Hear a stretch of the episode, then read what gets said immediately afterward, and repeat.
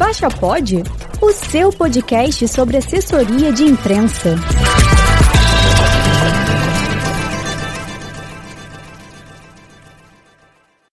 Olá, eu sou a Beatriz Silva e nesse episódio do Faixa Pod vamos falar sobre a comunicação para o terceiro setor. O terceiro setor é composto por organizações não governamentais e entidades privadas que servem ao social sem fins lucrativos. Para entendermos mais sobre a comunicação aplicada nessa área, vamos conversar com a jornalista Bruna Araújo, integrante da Agência de Notícias de Direitos Animais, a ANDA. Bom, primeiro eu queria que você contasse um pouco para a gente como é feita a assessoria dentro de uma ONG.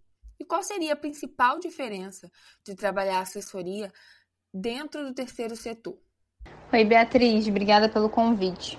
Sobre a primeira pergunta, como é feita a assessoria de imprensa para uma ONG, eu diria que essencialmente na prática não há diferença para outros setores, não.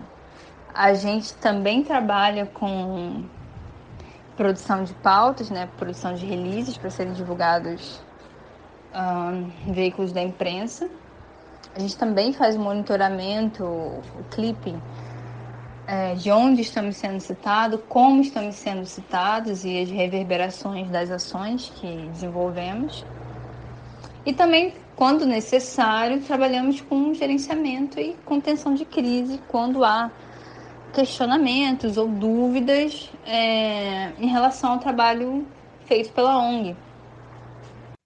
E isso, além de ser uma responsabilidade muito grande, é, porque tem que ser tudo muito pautado na transparência, na honestidade, é, muitas vezes te obriga a ter que lançar mão de alguns recursos é, narrativos assim mais voltados para sensibilizar, porque no Brasil a doação ela não é racional. Enquanto em muitos países já existe essa cultura de respeitar o trabalho das ONGs e de pensar, nossa, é, essa ONG é, está fazendo uma coisa que eu não posso fazer, por exemplo, ajudar o meio ambiente, ajudar os animais.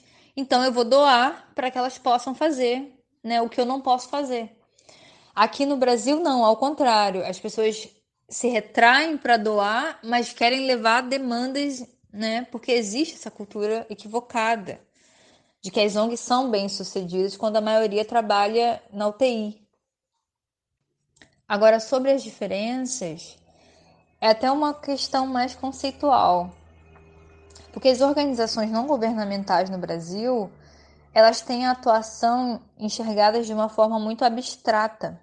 Então existe um comparativo muito grande com organizações maiores internacionais, como Médicos Sem Fronteiras, o Greenpeace, WWF, que são organizações onde tem uma grande injeção de dinheiro então, parte do princípio que as ONGs têm muito dinheiro e elas podem fazer muitas coisas, né? É, quando na verdade não é assim.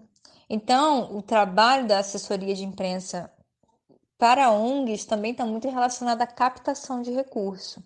E para a gente captar recurso, a gente tem que primeiro, é, não sei se convencer é a palavra, mas talvez educar ao público o que aquela ONG faz qual é a relevância da, do trabalho da ONG para a sociedade, mostrando resultados, né? mostrando as ações, os projetos, as iniciativas, uh, os follow-ups positivos, para depois é, convencer esse público a se associar, a contribuir, a fazer a manutenção desse trabalho, mostrar que essa ONG existe não para si mesma, mas devolvendo serviços e ações para a sociedade.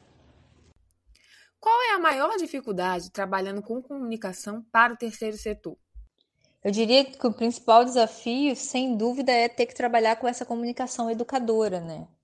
Que é mostrar primeiro a relevância da organização e depois ter que converter é, essa audiência, né, em associação, em doação.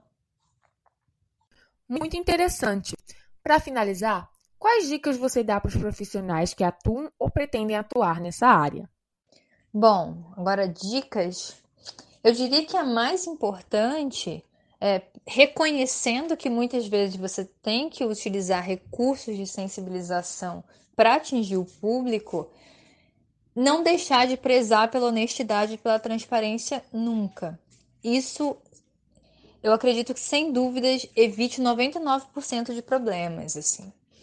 Não tenta enfeitar, não tenta mentir e não tenta aumentar as situações achando que com isso você vai captar mais, com isso você vai conseguir mais apoiadores, porque isso coloca em risco não só a sua reputação profissional, como arrisca, é, como eu disse antes, o trabalho das ONGs no Brasil é uma questão muito sensível.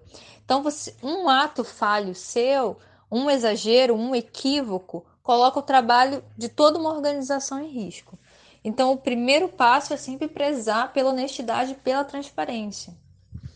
Porque as ações falam por si. Muito obrigada pela sua participação, Bruna. Espero que essas dicas possam ajudar a todos os profissionais da comunicação e que querem atuar no terceiro setor. E esse foi mais um episódio do Faixa Pod, o seu podcast sobre assessoria de comunicação.